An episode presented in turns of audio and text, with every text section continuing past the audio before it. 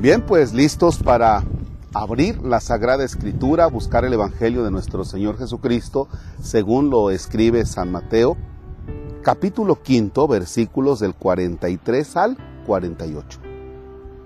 En el nombre del Padre, y del Hijo, y del Espíritu Santo. Jesús dijo a sus discípulos, han oído que se dijo, ama a tu prójimo y odia a tu enemigo. Yo en cambio les digo, amen a sus enemigos, hagan el bien a los que los odian y rueguen por los que los persiguen y calumnian, para que sean hijos de su Padre Celestial, que hace salir su sol sobre los buenos y los malos, y manda su lluvia sobre los justos y los injustos. Porque si ustedes aman a los que los aman, ¿qué recompensa merecen? ¿No hacen eso mismo los publicanos? Y si saludan tan solo a sus hermanos, ¿qué hacen de extraordinario? ¿No hacen eso mismo los paganos? Ustedes pues sean perfectos como su Padre Celestial es perfecto. Palabra del Señor. Gloria a ti, Señor Jesús. Bien, aquí es la continuación del texto de ayer. Ayer me quedé corto, es más, ni yo mismo me quedé tan a gusto con lo que había dicho porque eh, estaba reservando para, para hoy. Fíjense, lo que, lo que hace Jesús es pedirte más, es exigirte más. Oye Jesús, pero ¿por qué tan exigente? Ah, porque nosotros fuimos creados a imagen y semejanza de Dios. Y Dios es santo. Dios es perfecto. Y Jesús nos dice, ustedes también tienen que ser perfectos, como su Padre Celestial. Luego entonces Jesús nos está diciendo que nosotros tenemos que aspirar a la santidad. Estamos llamados a ser santos. Queridos hermanos de otras religiones, Fíjense que les han metido a ustedes a veces en la cabeza que no tiene que haber imágenes de santos en, la, eh, en un templo.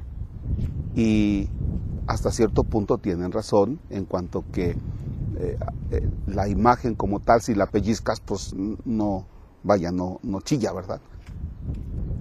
Pero sí existe la invitación de Jesús a la santidad. Es decir, que cada hombre, que cada mujer debe aspirar a la perfección.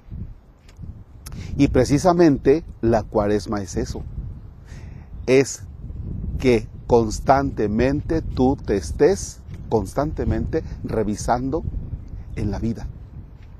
Imagínate que a los 15 años te comenzaste a revisar cómo va tu vida y dices, ah caray, descubro este pecadillo y lo voy a tratar de quitar. ¿Cuántas oportunidades has tenido de ir mejorando?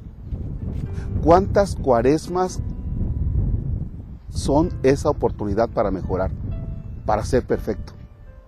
Tienes ya muchas cuaresmas, pero ¿qué crees? Si las cuaresmas que han pasado son solamente parte de tu historia, pero que no han dejado ninguna huella, yo, yo me cuestioné al inicio de la cuaresma. O sea, Marcos, ¿realmente has aprovechado las cuaresmas para crecer? ¿Has aprovechado las cuaresmas para ser mejor? O posiblemente, Marcos, a tus 50 años, 51 que voy a cumplir, puedes decir, pues es que todas mis cuaresmas han sido iguales desde que tengo 15 años y no he mejorado. Y sería una lástima. Sería una lástima que llegara el, fin, el final de mi vida y que yo descubra que no crecí. Y que el Señor, cuando me reciba, me pregunte, Marcos, ¿y ya vienes pulidón? ¿Aspiraste a la perfección a la que te invité? Y que yo le responda, no, pues no, es que se me fueron las cuaresmas. Dios nos libre de eso. Padre nuestro que estás en el cielo, santificado sea tu nombre. Venga a nosotros tu reino. Hágase tu voluntad en la tierra como en el cielo. Danos hoy nuestro pan de cada día, perdona nuestras ofensas como también nosotros perdonamos a los que nos ofenden. No nos dejes caer en tentación y líbranos del mal. El Señor esté con ustedes. La bendición de Dios Todopoderoso, Padre, Hijo y Espíritu Santo, descienda sobre ustedes y permanezca para siempre. Amén. El Señor es nuestro gozo, podemos estar en paz. Demos gracias a Dios. Bien, pues nos miramos mañana en la Eucaristía de las 11 de la mañana a través de este canal y desde luego a las 6 de la tarde y también por Facebook 11 de la mañana y 6 de la tarde. Gracias, excelente jornada.